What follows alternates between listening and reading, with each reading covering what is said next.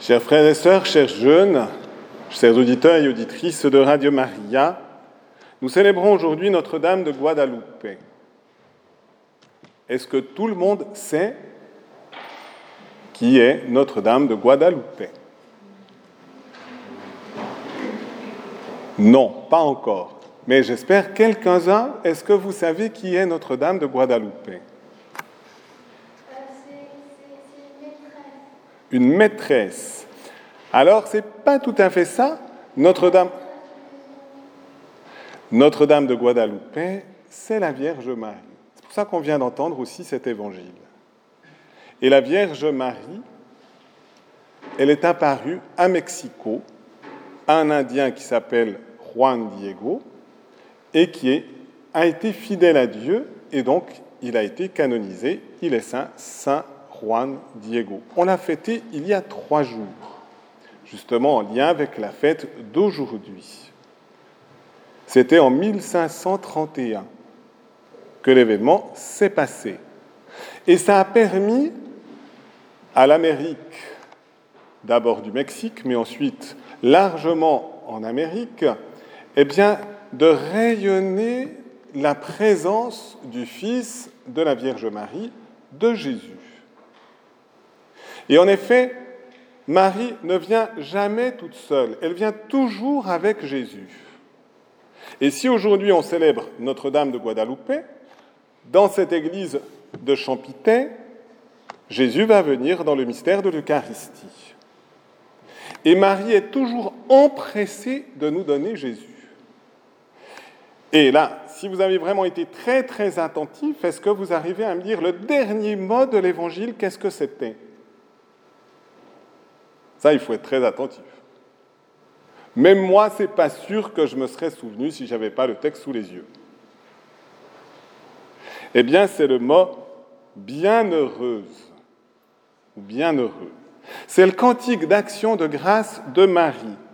Elle dit Mon âme exalte le Seigneur, ça je le sais par cœur parce qu'on le dit tous les jours à l'office du soir des vêpres.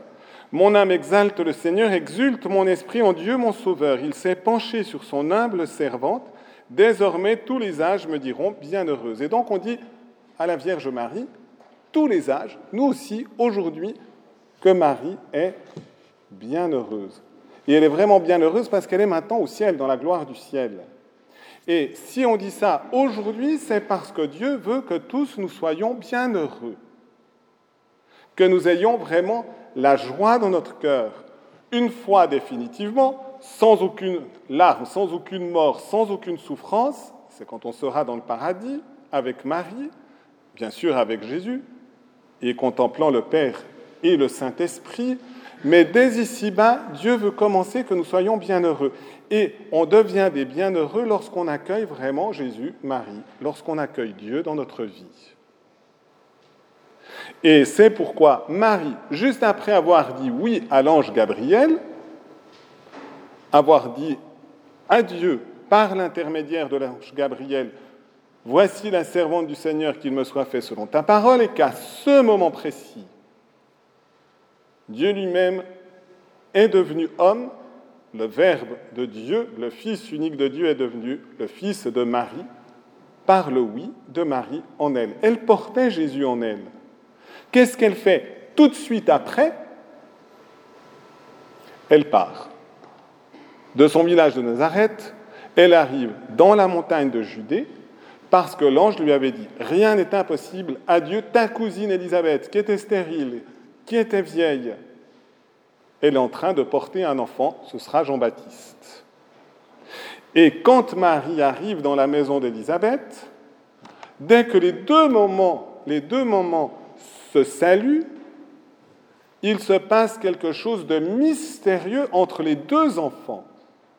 Jésus rayonne son amour, rayonne sa lumière, ça touche Jean-Baptiste dans le sein de sa mère, Jean-Baptiste exulte de joie, la maman ressent cette exultation de Jean-Baptiste, et Élisabeth est toute heureuse et dit, Comment m'est-il donné que la mère de mon Seigneur vienne jusqu'à moi, puisque le fruit de tes entrailles à toi, Marie, a agi à l'intérieur pour mon fils. Et à ce moment-là, Jésus préparait Jean-Baptiste pour qu'il annonce Jésus 30 ans plus tard, dès le tout début de l'existence de Jean-Baptiste. Et donc, quand Marie vient vers nous, elle vient avec son fils, elle demande à son fils de rayonner son amour, de rayonner sa lumière pour que tous nous soyons vraiment touchés. Et que nous puissions devenir heureux nous-mêmes. Et qu'on puisse chanter avec Marie, mon âme exalte le Seigneur, exulte mon esprit en Dieu, mon Sauveur, un jour je serai aussi bienheureux et bienheureuse dans le ciel, dans le paradis de Dieu. Demandez véritablement maintenant que tous nous soyons, avec aussi les auditeurs qui nous suivent, tous ceux du collège, que nous puissions avoir comme un rayonnement de Jésus qui nous apporte son amour et que parce que nous aurons accueilli Jésus comme Jean-Baptiste, quand vous retournez dans vos classes, quand vous verrez vos camarades tout à l'heure à la récréation, quand vous rentrerez à la maison ce soir, eh bien, de nouveau, de votre cœur, le Seigneur Jésus rayonne et touche aussi les autres cœurs. Soyons heureux de pouvoir être appelés à la suite de Marie, à la suite de Jean-Baptiste, à recevoir cette vie de Dieu qui nous rend véritablement bienheureux et bienheureuses. Amen.